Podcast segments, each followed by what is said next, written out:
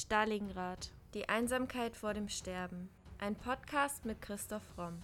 Der Autor spricht über historisch-politische Themen rund um Stalingrad und den Zweiten Weltkrieg. Thema der heutigen Folge: Hermann Göring, der brutale Diplomat des Dritten Reiches. Teil 2. Während die Welt noch an Frieden glaubt, sind Hitler und sein engster Kreis fest dazu entschlossen, Krieg zu führen. Durch mehrere Intrigen ebnen sie sich den Weg dafür, die militärischen Spitzenpositionen mit ihnen loyal ergebenen Personen zu besetzen.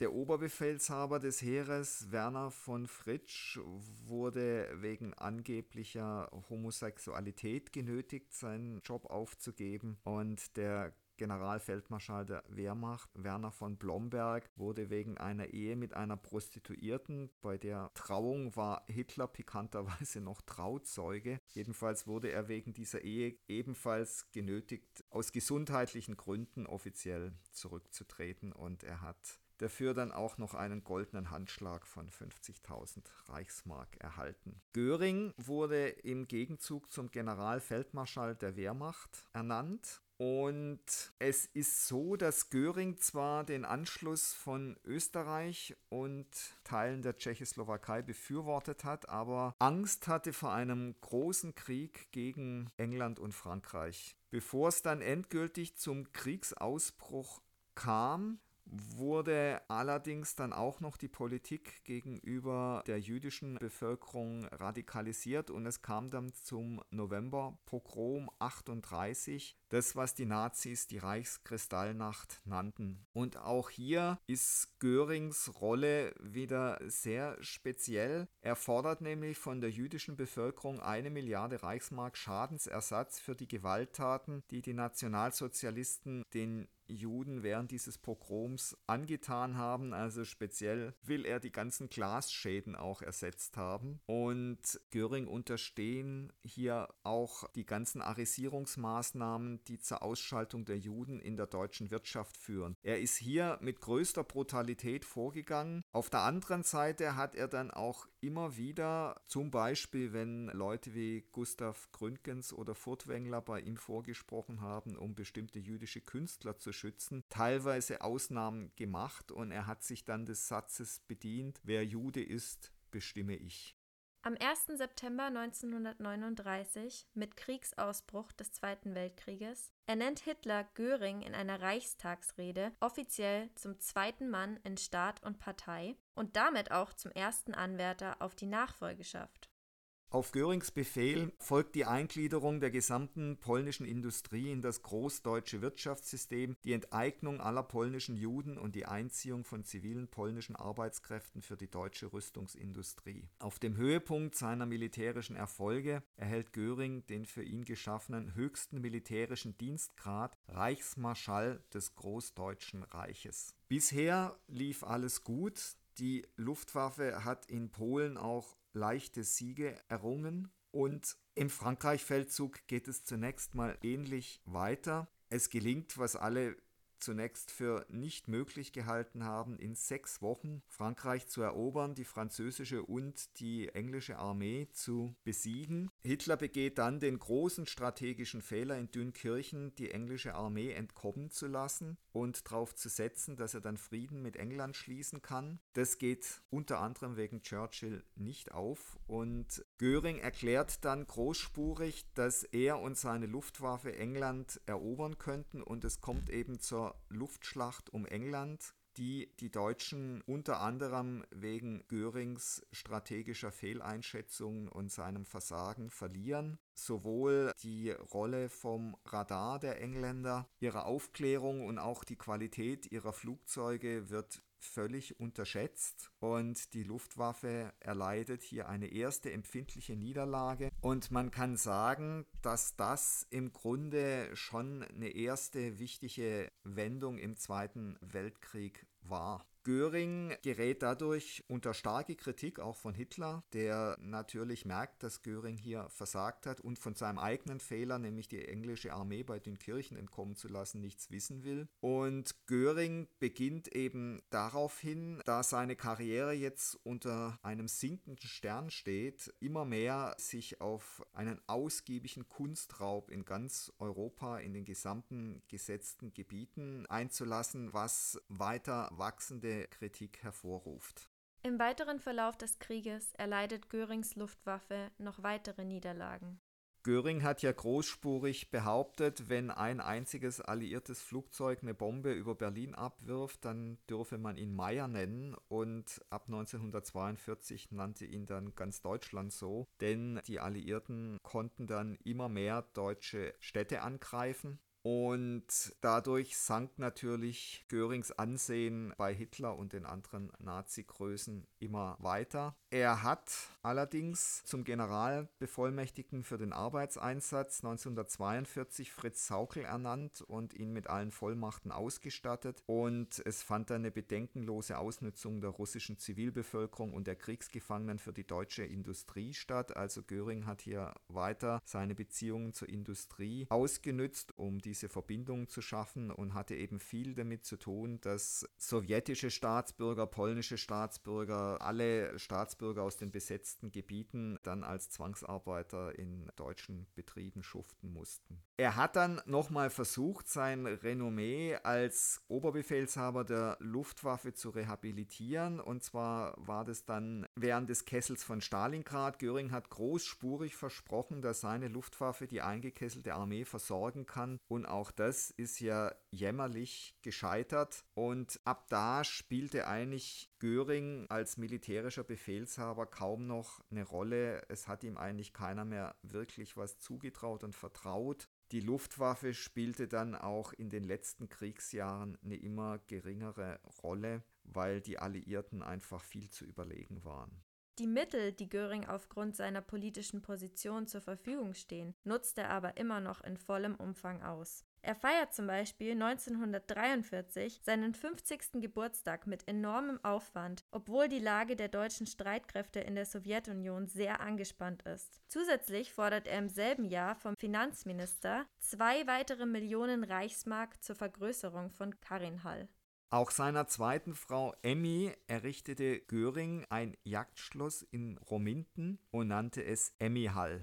Er führte auch mit seiner zweiten Frau ein sehr ausschweifendes Leben. Und für Emmy war das natürlich zunächst mal das Beste, was ihr passieren konnte, denn als sie Göring kennenlernte, war sie eine mittelmäßige Schauspielerin mit Geldproblemen und sie träumte eben immer von einem Leben wie im Theater, wie auf der Bühne, einem Leben voller Ruhm und voller Glanz. Göring machte sie dann auch erstmal zur preußischen Staatsschauspielerin und holte sie nach Berlin. Und nach ihrer Heirat wurde sie dann eine der ersten Damen des Dritten Reiches und Göring wies ihr die Anrede Hohe Frau zu. Also am 10. April 1935 fand diese Hochzeit mit großem Pomp statt. Sei getreu bis in den Tod, dann will ich dir die Krone fürs Leben geben, war der Trauspruch bei der glanzvollen Hochzeit der Görings 1935. Überfluss und Prunk waren bei den Görings an der Tagesordnung. So hatte das Ehepaar zum Beispiel einen eigenen Chauffeur, ein Haus auf Sylt, Emmy bekam regelmäßig Geschenke, sie hatten eine immer wachsende Kunstsammlung und zu allem Überfluss hatten sie sogar Löwenbabys als Haustiere. Es war gefährlich, diesen Lebensstil zu kritisieren, als die Opernsängerin Helene von Weinmann über Emmy sagte, diese Angeberin, ich kannte sie schon, als sie noch nicht die hohe Dame war und für 2,50 Mark und eine Tasse Kaffee zu haben war. Wurde sie misshandelt, inhaftiert und erst 1943 schwerkrank entlassen. Nicht ohne Grund wurde Emmy Göring als die First Lady des Deutschen Reiches bezeichnet. Sie fungierte nämlich oft, weil Adolf Hitler zu dieser Zeit unverheiratet war, als hohe Frau des Deutschen Reiches, meist in Konkurrenz zu Magda Goebbels. Trotz dieser Tatsache und ihrem Eintritt in die NSDAP 1938 beharrte Emmy Göring stets darauf, dass sie unpolitisch sei. So sagte sie, Zitat, Die hohe Politik hat mich früher, wie wohl die meisten Frauen, nicht so sehr beschäftigt. Ich war Schauspielerin. Ich diente einer politikfernen Bühnenkunst. Zitat Ende. Es ist die Frage, inwiefern Emmy Göring nur ein dummes Naivchen gewesen ist oder ob es eine ja, gewisse Form der Zweckdummheit war, die Emmy ermöglichte, die Realität auszublenden und sich dabei gut zu fühlen. Als ihre langjährige jüdische Freundin, die von den Görings anfänglich protegiert worden war, mit ihrem Mann nach Theresienstadt deportiert wurde, schien Emmy ihrem Mann Hermann zu glauben, als er sagte, sie werden es dort gut haben. Und auch nach dem Krieg hat sie immer wieder darauf bestanden, dass Göring eigentlich kein schlechter Mensch gewesen sei und er habe nur Gutes tun wollen. Er sei Patriot gewesen, habe Leuten geholfen, dass er eigentlich immer nur das Beste für Deutschland gewollt habe. Inwiefern sie das wirklich selber geglaubt hat oder das nur vorgeschoben hat, das ist mit letzter Sicherheit nicht zu sagen. Passt denn Emmys naive Einschätzung Görings zu seinem Verhalten in der zweiten Kriegshälfte? Also den Untergang der Stalingrad-Armee hat er denkbar zynisch kommentiert in einer Rede, wo er eben den Untergang dieser Armee mit dem Untergang der Spartaner verglichen hat. Wanderer kommst du nach Stalingrad, so berichtet, du hast uns dort liegen sehen, so wie das Gesetz es befahl. Militärisch wurde seine Rolle ab 43 immer geringer. Man hat ihn als Chef der Luftwaffe zunehmend nicht mehr ernst genommen. Die Luftwaffe hat bei der Verteidigung gegen die alliierten Bomber kläglich versagt. Die deutschen Städte wurden in Grund und Boden bombardiert. Göring hat seine letzte Rundfunkansprache im November 43 gehalten. Dann ist er eigentlich aus der Öffentlichkeit ziemlich verschwunden. Er hat sich dann ausgiebig eben dem Kunstraub gewidmet und hat über 4000 Kunstobjekte durch Raub und Erpressung zusammengestohlen. Sein Lieblingsmaler war Lukas Kranach. Er besaß aber auch Franz Marx berühmtes Turm der blauen Pferde oder Vincent van Goghs Zugbrücke und viele Bilder von Renoir oder Vermeer. Seine große Leidenschaft galt dem Mittelalter und der Renaissance, also er hatte auch viele italienische Renaissance-Maler in seinem Besitz. Ganz interessant ist, dass er sich einen Sammlerwettstreit mit Adolf Hitler geliefert hat. Hitler hatte nämlich eine noch größere Kunstsammlung als er und es war immer ausgemacht, dass Göring nur das sammeln durfte, was der Führer nicht wollte. Das Verhältnis von Göring und Hitler verschlechtert sich dann aber drastisch. Am 23. April 1945 erbittet Göring von Berchtesgaden aus Hitlers Einverständnis zur Übernahme aller Staatsgeschäfte, weil er Hitler für nicht mehr handlungsfähig hält.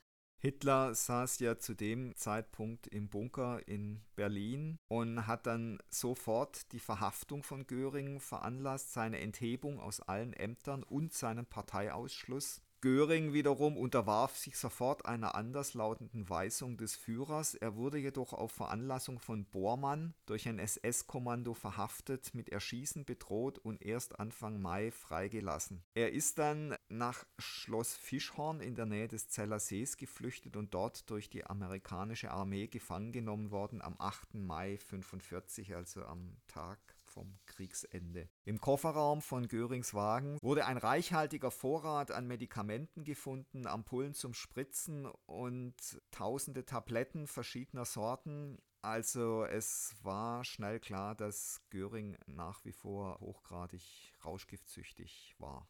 Am 11. Mai 1945 wurde Göring in die NS-Mustersiedlung Bärenkeller am Nordrand von Augsburg verlegt. Da sein Auftauchen am 10. Mai für viel Furore in amerikanischen Zeitungen gesorgt hatte, sollte er an eben diesem 11. Mai an einer Pressekonferenz in einer abgelegenen Villa in Augsburg teilnehmen. Dort waren 20 bis 30 amerikanische, französische und englische Reporter sowie einige hohe Offiziere zugegen. Prominentes Mitglied der Pressekonferenz war Klaus Mann, der als Deutschland-Sonderkorrespondent der Soldatenzeitung The Stars and Stripes teilnehmen durfte. Enttäuschenderweise fand ich ihn viel weniger unförmig als erwartet.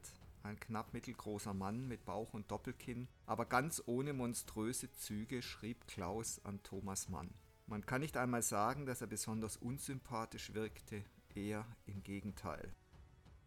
Aber er merkte dann doch auch an, dem großen Herrn, also Göring, war etwas unbehaglich, sein Lachen klang forciert, auch fiel auf, dass er das Schnupftuch oft zur Stirne führte. Er schwitzte, obwohl er doch im Schatten saß.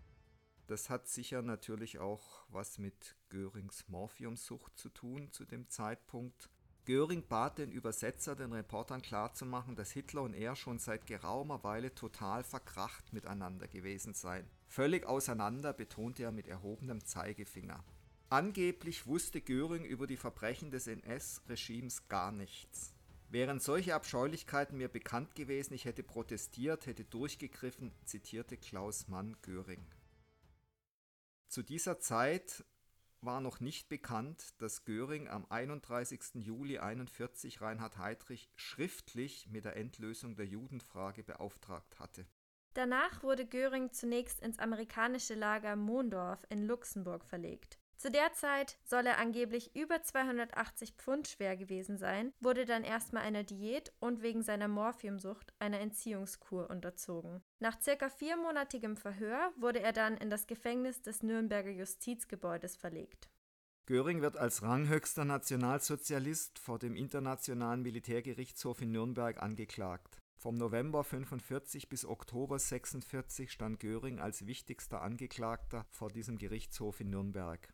Obwohl im Verlauf des Prozesses seine unmittelbare oder mittelbare Verantwortung für zahlreiche Verbrechen nachgewiesen wurde, gelang es ihm, sich bei dem Gericht und in der Publizistik des Westens durch die Art seiner Verteidigung einen gewissen persönlichen Respekt zu verschaffen. Kern dieser Verteidigung war, dass Göring eben immer wieder darauf bestanden hat, dass er persönlich nichts von diesen extremen Verbrechen gewusst haben wollte und dass er Teil von einem Staatsapparat war, der souverän gewesen sei und in dem er eben eine hohe Position inne hatte und dass, sagen wir mal, diese Verbrechen, die geschehen sind, auch im Krieg, dass die eben auch auf anderer Seite begangen worden wären. Er hat versucht, das alles zu relativieren und eben dort, wo es nichts zu relativieren gab, wie zum Beispiel bei der Judenvernichtung, hat er also standhaft immer wieder behauptet, dass er nichts davon gewusst hat. Es hat ihm letztendlich aber alles nichts genützt. Er wurde dann in allen Punkten der Anklage für schuldig befunden und zum Tod durch Erhängen verurteilt am 1. Oktober 46. Und wenige Stunden vor der Urteilsvollstreckung beging Hermann Göring durch die Einnahme von Ziankali Selbstmord in der Nürnberger Haftanstalt. Also es ist ihm auch noch gelungen, dass ihm jemand das Zyankali in die Zelle geschmuggelt hat.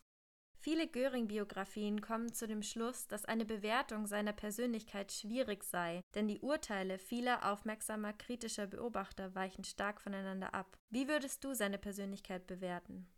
Göring besaß fraglos die Fähigkeit, durch persönlichen Charme Vertrauen zu erwecken, Menschen zu gewinnen und zu fesseln. Für mich ist er der Prototyp eines Gangsters, eines Verbrechers, eines Renaissance-Machtmenschen, der eben alles tut, um nach oben zu kommen. Er ist für mich kein Fanatiker wie Hitler oder wie auch Himmler und Heydrich, sondern einfach jemand, der auch Lust am Verbrechen hatte und der es eben auch lustvoll ausgeübt hat, der aber auch oft dann sehr pragmatisch war und einfach nach seinem eigenen persönlichen Vorteil gesucht hat wenn man sagt, dass die Nationalsozialisten Barbaren sein wollten und auch die Lust am Menschen, barbar zu sein, wecken wollten, dann ist Göring da sicher einer der Prototypen, bei denen das besonders gut funktioniert hat. Er führte ja zumindest teilweise ein sehr glückliches Familienleben und man kann sicher sagen, dass er seine erste Frau Karin auf seine Art geliebt hat.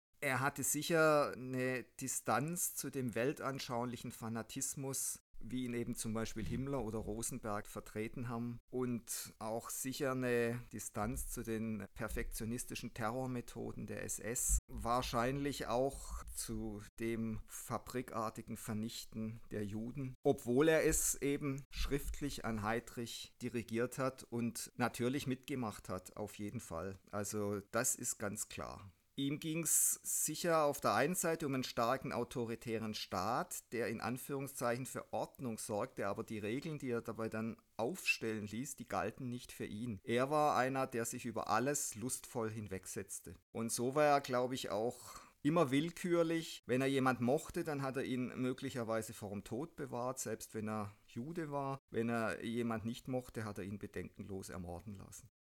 Es wird oft kritisiert, wie viele Ämter Göring am Ende innehatte, denn meistens machte er seine Sache hier nicht wirklich gut.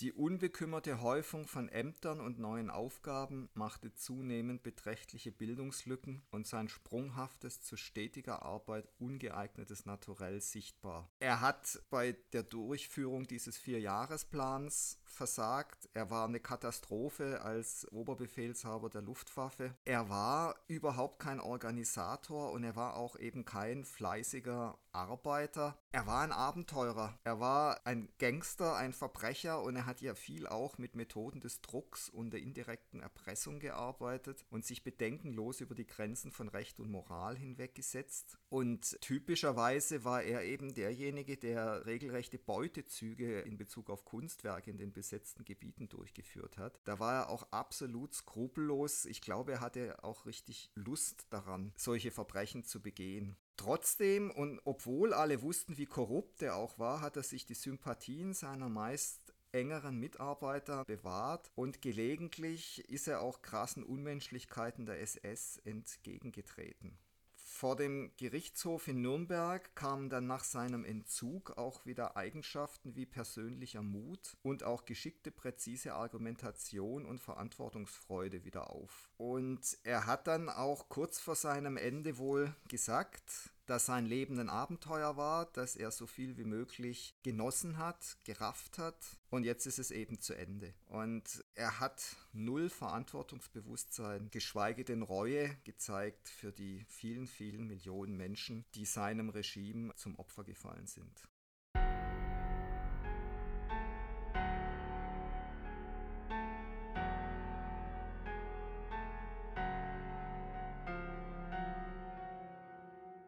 Das war Folge 60 unseres Podcasts Stalingrad, die Einsamkeit vor dem Sterben. Vielen Dank fürs Zuhören. Da wir aufgrund der Ernsthaftigkeit des Themas auf Werbung verzichten, würden wir uns sehr freuen, wenn ihr uns mit dem Kauf unserer Bücher unterstützt. Neben dem Historienroman Stalingrad, Die Einsamkeit vor dem Sterben, ist auch der Wirtschaftsthriller Die Macht des Geldes im Primero Verlag erschienen. Wie viele tausend Stalingrad-Zuhörer bereits bestätigen, es lohnt sich. Bei Fragen, Anregungen oder Kommentaren zu unseren Podcast-Folgen schreibt uns gerne auf Instagram unter primero-verlag oder per Mail an primero.primeroverlag.de.